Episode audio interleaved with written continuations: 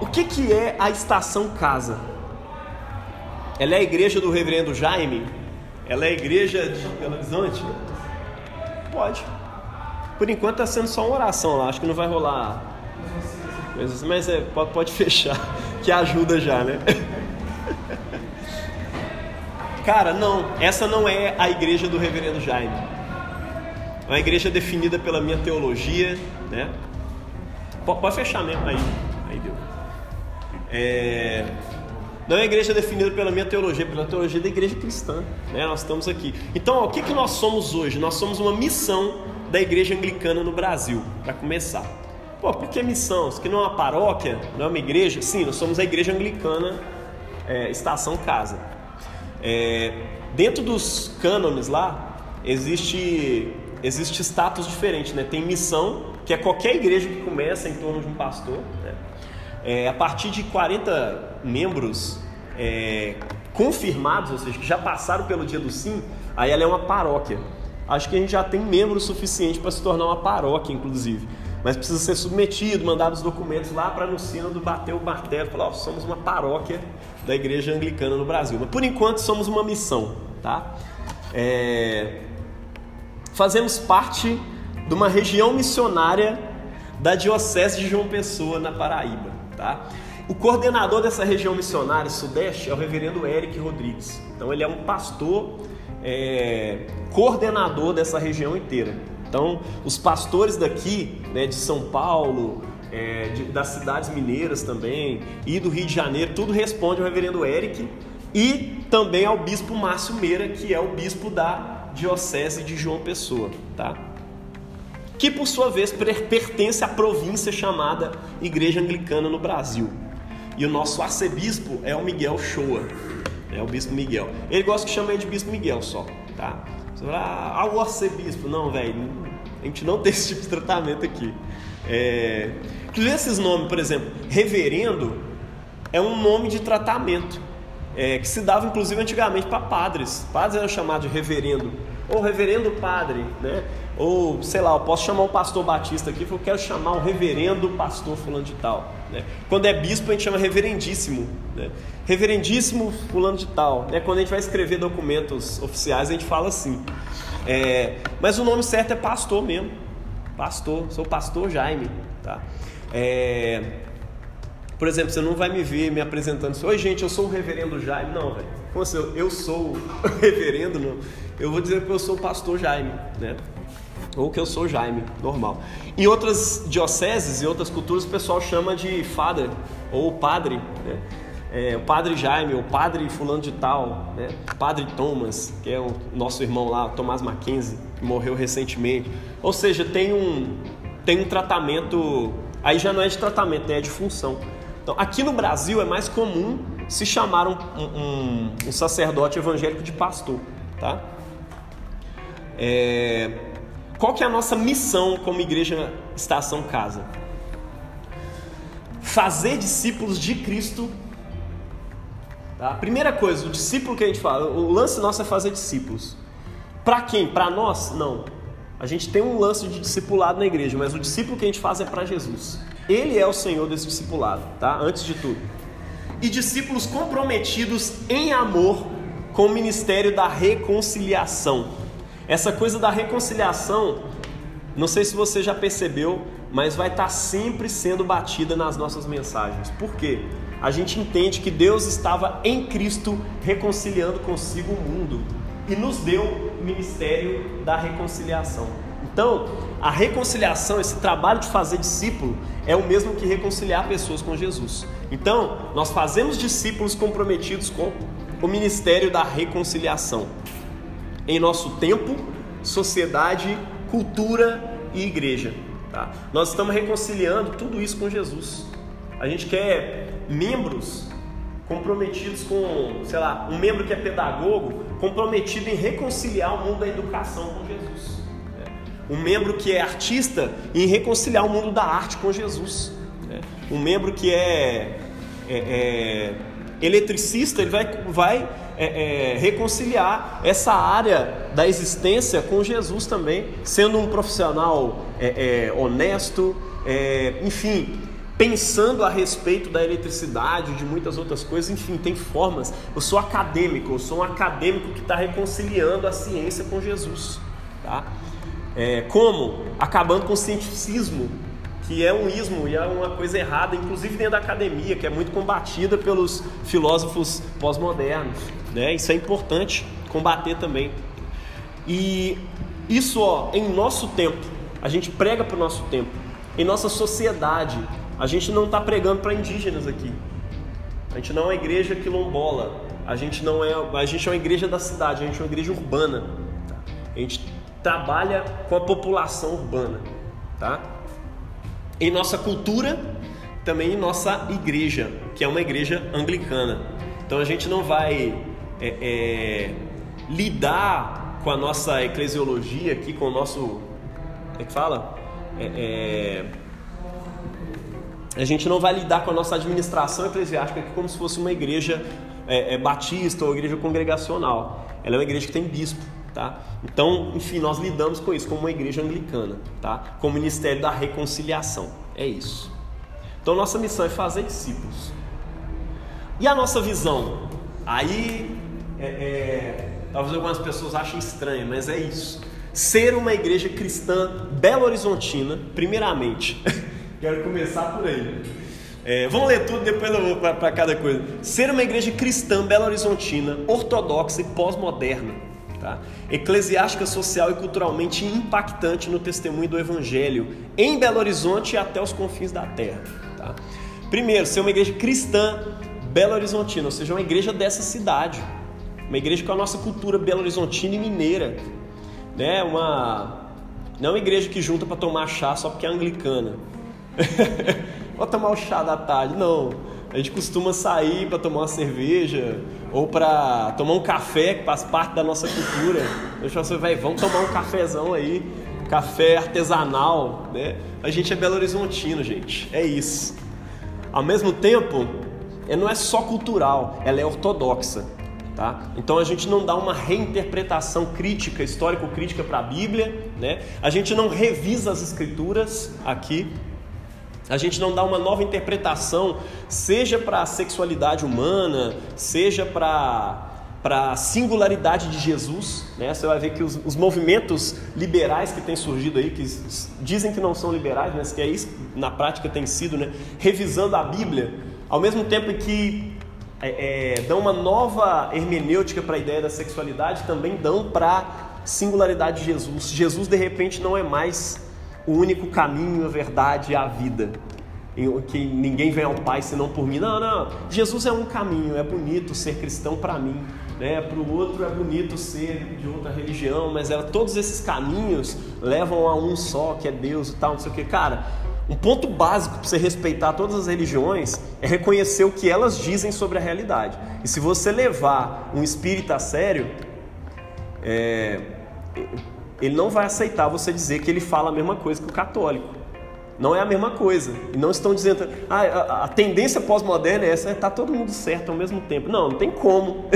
Estou falando coisas diferentes sobre um mesmo objeto, então não é. Hã? Exato. Exatamente. A gente diverge de diversos assuntos né, sobre os mesmos objetos. Né? Então não tem como o arminiano e o calvinista estarem certos ao mesmo tempo? Não. É, eu tomo posturas aí no meio disso. Mas é, é, você não precisa estar certo sobre esse assunto para ser salvo. Essa é a questão. Amém? Você não precisa estar certo sobre esse assunto aí da soteriologia para ser salvo. Sobre um você precisa ter, que é Jesus que salva. Tá? Você precisa, é Ele que salva. E é pela graça, não é pelas obras. Irmãozinhos que chegar lá na hora do dia, e aí, é, Jesus. Era Calvino ou era. Ou era Arminio? Então, ó, ortodoxo, anglicano, nem de mais nem de menos, tá? A gente não se considera o critério da ortodoxia, igual muitos irmãos consideram aí, né? Não, ortodoxia, igual teve um irmão que falou, não, tem várias visões aí sobre escatologia, é, que que falam né, sobre isso, isso, mas a certa mesmo, a bíblica, é a dispensacionalista. Peraí, me ajuda aí. Ah, tem várias visões sobre a salvação, mas a certa mesmo é a molinista, é a calvinista, é não sei o que, enfim, não, não dá. Né?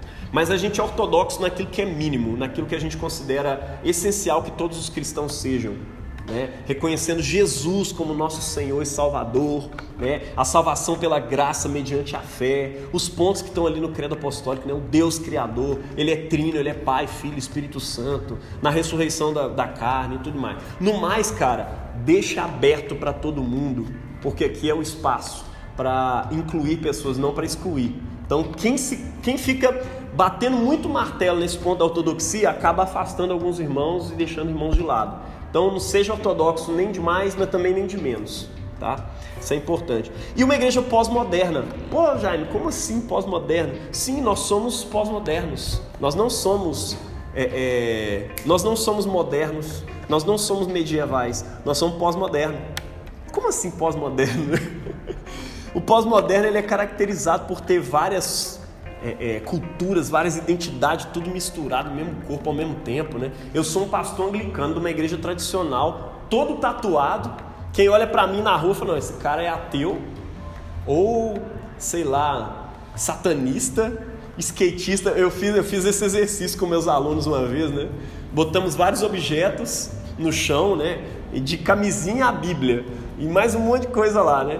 E os alunos tinham que pegar o objeto e tentar adivinhar de qual professor que era. Né? Aí tinha uma menina lá, coquezinho e tal, pegaram a Bíblia, ah, com certeza é seu, né? Aí pra mim foram entregar um skate, um outro trem lá, um CD de, de metal, uns negócios assim. Falei, não, que doido, né? E tal. Mas, ô cara, é isso, nós estamos num mundo pós-moderno. Né? Eu sou pai, eu sou pastor evangélico. Não, você é pastor evangélico? Que esses alargadores, que esse tanto de. É sim, com essa linguagem. Porque, cara, a gente é atravessado por diversas identidades. Então, é, é, nós somos pós-modernos. O pós-moderno tem uma característica também, né? ele não é só cabeça, ele não é só reflexão, ele é afetivo também. Né? O, o, o, o Eric gosta de usar a, a, a, palavra né, que ele, não sei se ele criou, se ele viu alguém falar, nós somos multissensoriais reflexivos. Tem igrejas que são só multissensoriais, né? O importante é, é a vibe, é a, a, o ambiente, né? os cheiros, a, a, cor, aquela coisa toda, e aquilo atrai as pessoas, as luzinhas piscando e tal. Tanto faz a, a mensagem que é pregada. O importante é que você atrai gente para lá, né? Aí as músicas contemporâneas e tal, e uma mensagem água com açúcar. Não, a gente é muito sensorial, mas é reflexivo também. Né? E já tem outras igrejas que é isso, não, pregar a palavra, o evangelho e tal, púlpito de madeira e tal, nada estilizado. E aí faz aquele culto que não comunica nada com ninguém, e o cara ainda prega naquela linguagem que ninguém entende. O cara, é isso, você está pregando para o século XIX, mas você está no século XXI. O povo é pós-moderno. O povo não aguenta mais mensagens de uma hora, uma hora e meia, entendeu? É, é, para a gente, o objetivo aqui é a gente chegar em 40, 45 minutos, a pessoa já está assim. O público pós-moderno já não aguenta, entendeu? Chegou uma hora, estourou, tá? É, nós estamos no estudo bíblico, viu, gente? um momento assim. E mesmo assim, aqui agora a gente já tá, até eu já tô assim, velho, para de falar. então, ó, pós-moderna, eclesiástica, social, politicamente, culturalmente impactante no testemunho do Evangelho em Belo Horizonte e até os confins da terra. Tá? Como assim? Eclesiasticamente, a gente quer ter relação com outras igrejas, a gente quer impactar outras igrejas também, inspirar outras igrejas a servirem a Jesus, igual a gente tem servido, tá? E quer dar recursos para outras igrejas também, poderem se inspirar em Cristo. Muita gente vem de fora e vem aqui e fala, cara, tive uma ideia sacada genial, vou levar para minha igreja. Acho muito bom nessa relação socialmente é, é, relevante, né? Não só fazendo aquilo que a gente fez naquele dia, né? Chegando, chamando a galera, morador de rua, para poder cortar cabelo aqui e tal, mas fazer mais do que isso, né? Socialmente relevante, politicamente relevante. A gente quer combater na mente dos nossos irmãos estruturas injustas que existem na sociedade. Né? Estruturas de machismo, estruturas de racismo, tudo isso precisa ser quebrado e confrontado na nossa sociedade. E na nossa mensagem vai haver sempre uma confrontação para essas coisas que são porque a gente quer ser politicamente relevante também para a sociedade, né? E culturalmente também. A gente não quer só evangelizar é, com palavras e tudo mais, a gente quer que a nossa arte e os artistas daqui é, é, tenham, tenham sua arte publicada em Belo Horizonte. Seja na pichação, seja na, exposição de, de arte por aí, né? artes plásticas e tudo mais. Né? Tudo isso é importante para nós. Amém, gente? Opa! E os nossos valores centrais são esse aí, né? Reino de Deus, catolicidade, a gente sempre vai falar sobre isso, nós somos plurais, somos uma igreja com todas as outras, ortodoxia, evangelho vai ser sempre o centro das nossas mensagens, cidade, porque nós somos uma igreja da cidade, né? E cultura, tudo isso é importante são valores e temas centrais para nós. Então, cara, sejam muito bem-vindos, tá? Somos gente de perto e de longe, únicos e diversos, e que encontramos água limpa, nos acampamos em torno da fonte e aqui sentimos cheiro de vida. Vem viver isso com a gente. Nossa coragem para seguir vem do amor. E crescer não apavora quem está no amor. Nós temos esperança, gente porque Ele vive, nós podemos crer no amanhã. Amém? Tudo é dele, por meio dele, para Ele. Glória, pois, a Jesus eternamente. Amém. Gente, alguma pergunta diante disso aí? Ou questões? Podem fazer, eu vi os, os olhares aí. Diz aí, mano.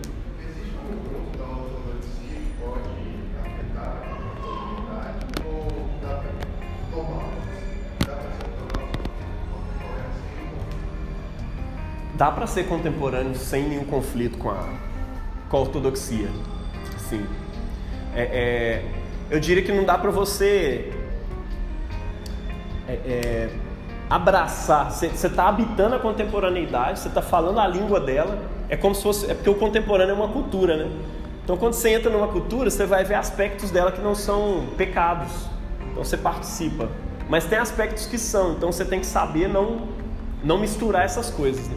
Por exemplo, para ser contemporâneo, dentro de uma faculdade hoje, né? É, você precisa ser pelo menos bissexual, né? Minha, minha esposa minha esposa entrou no é, é na Weng e o pessoal falou, gente, vamos fazer a apresentação, hein?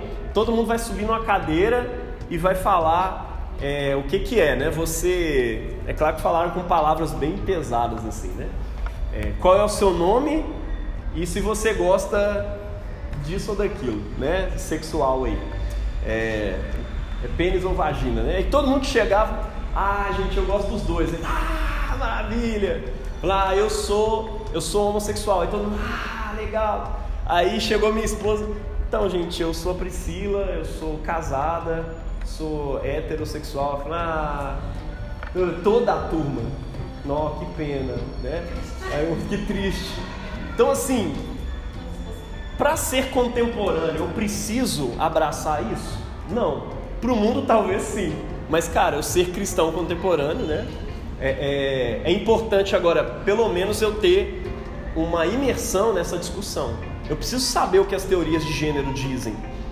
Eu vejo muito pastor por aí metendo pau numa suposta ideologia de gênero e ele nunca leu nada. Ele mete o pau Judith Butler e nunca leu Judith Butler.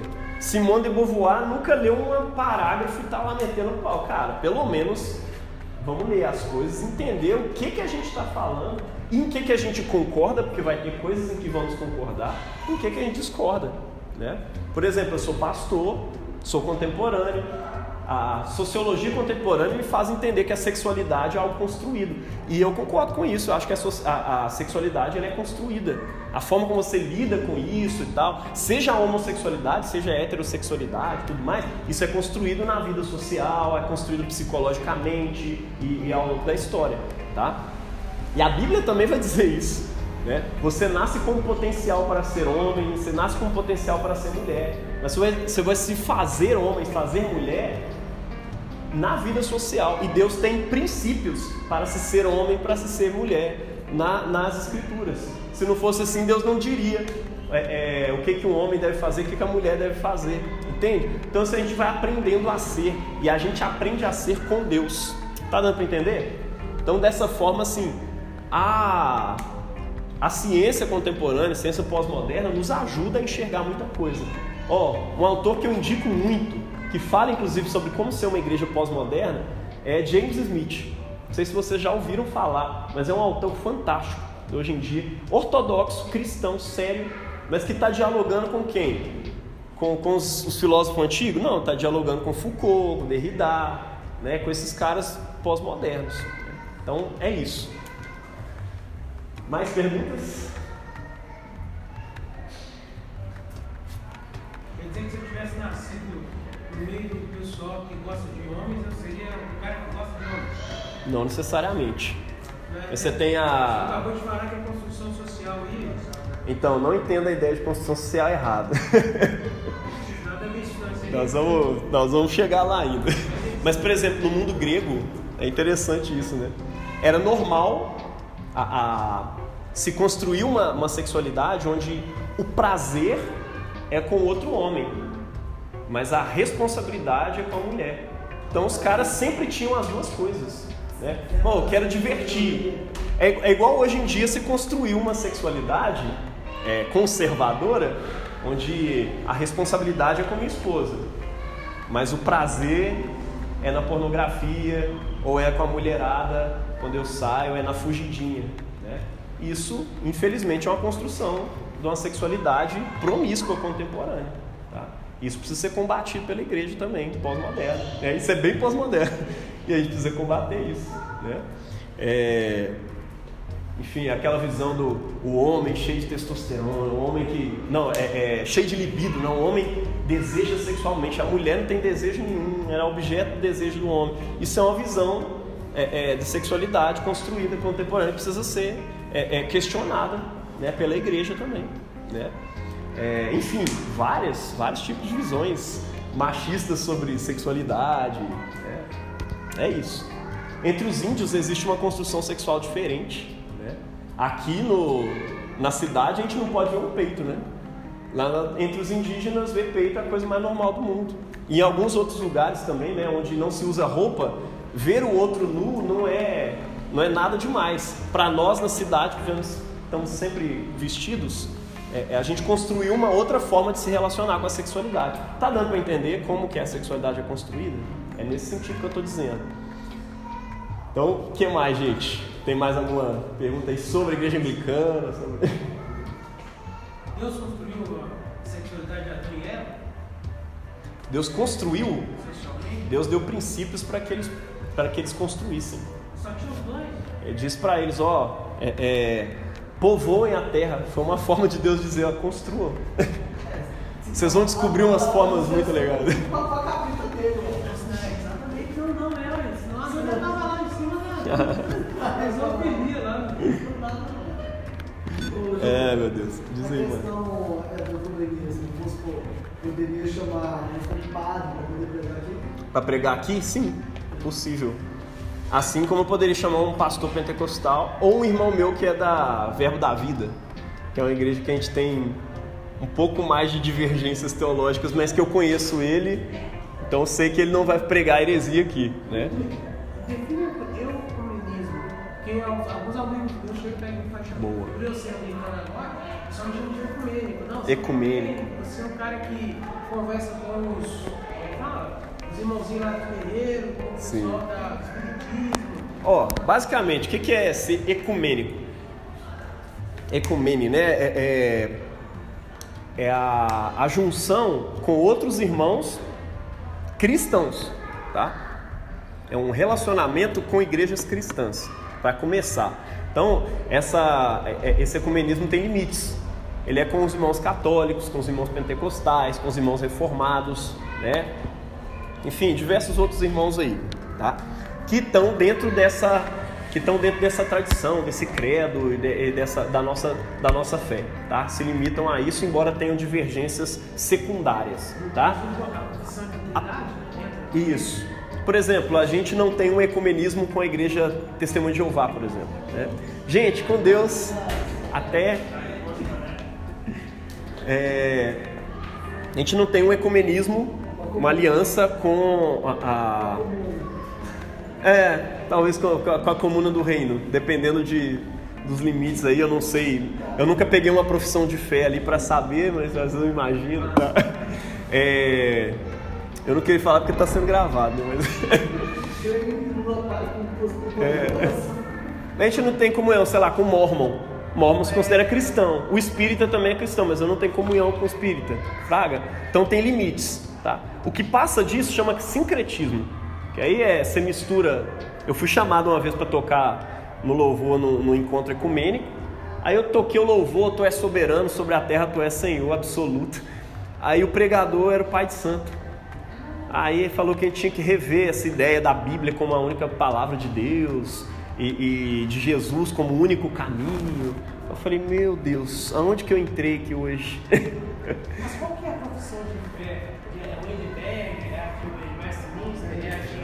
É o credo apostólico, que é uma confissão de fé básica, o credo niceno-constantinopolitano. Niceno que trata, se não lá, ele fala bem detalhadamente mesmo. Isso, vai especificar os pontos do credo. Creio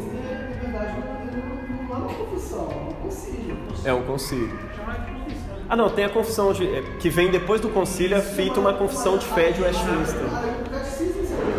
E tem o catecismo de Westminster, né? Aí, mas na verdade ele repetiu os dois credos. Então, é. Ele vai repetir todos esses credos. Claro, a partir da visão reformada presbiteriana, né?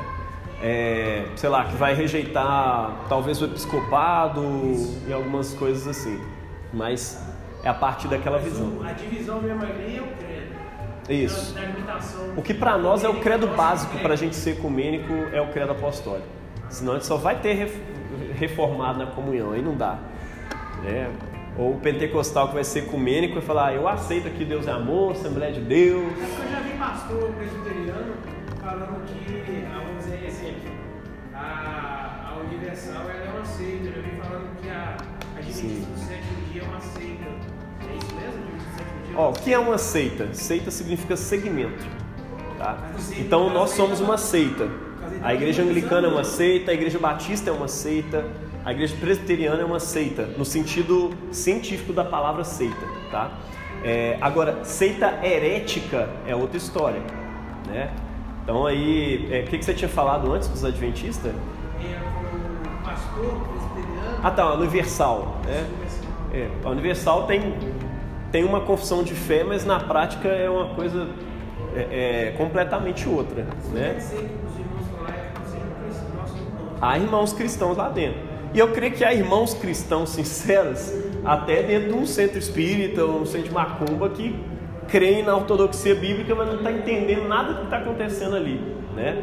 A gente não pode cobrar uma, uma ortodoxia é, perfeita para se ser salvo. Por exemplo, é, é, minha mãe, né, uma pentecostal raiz, ela tem crenças a respeito de jejum, de oração, não sei o quê, que é, vão na contramão da ideia de graça. Então, ah, ela não tem uma compreensão perfeita da graça. Mas ela entende que oh, eu sou salvo pela graça, eu sou salvo por Jesus e é isso aí. Aí eu vou cobrar dela essa compreensão perfeita para ser salva? Não tem como. Né? Eu vou cobrar de alguém uma, uma teologia eucarística perfeita para poder comer a Sagrada Eucaristia? Não. Né? Eu creio que as pessoas que estão comendo estão se alimentando de Deus. Tá dando para entender? Então vai ter muita gente na Universal, vai ter muita gente em várias igrejas aí, ou talvez em outras seitas, que receberam Jesus como Senhor e creem somente em Jesus para sua salvação. Tá dando para entender? É isso. Mas aí a nossa unidade não se estende para além dessas, dessas fronteiras aí da, do credo apostólico, por exemplo. Fala aí, Deus, coração é Ai, meu Deus do céu. Mais coisa, gente. Se não tiver, vamos orar. Estendemos até 8 horas. Coisa a gente pode dar uma saidinha aí, Belo Horizontina.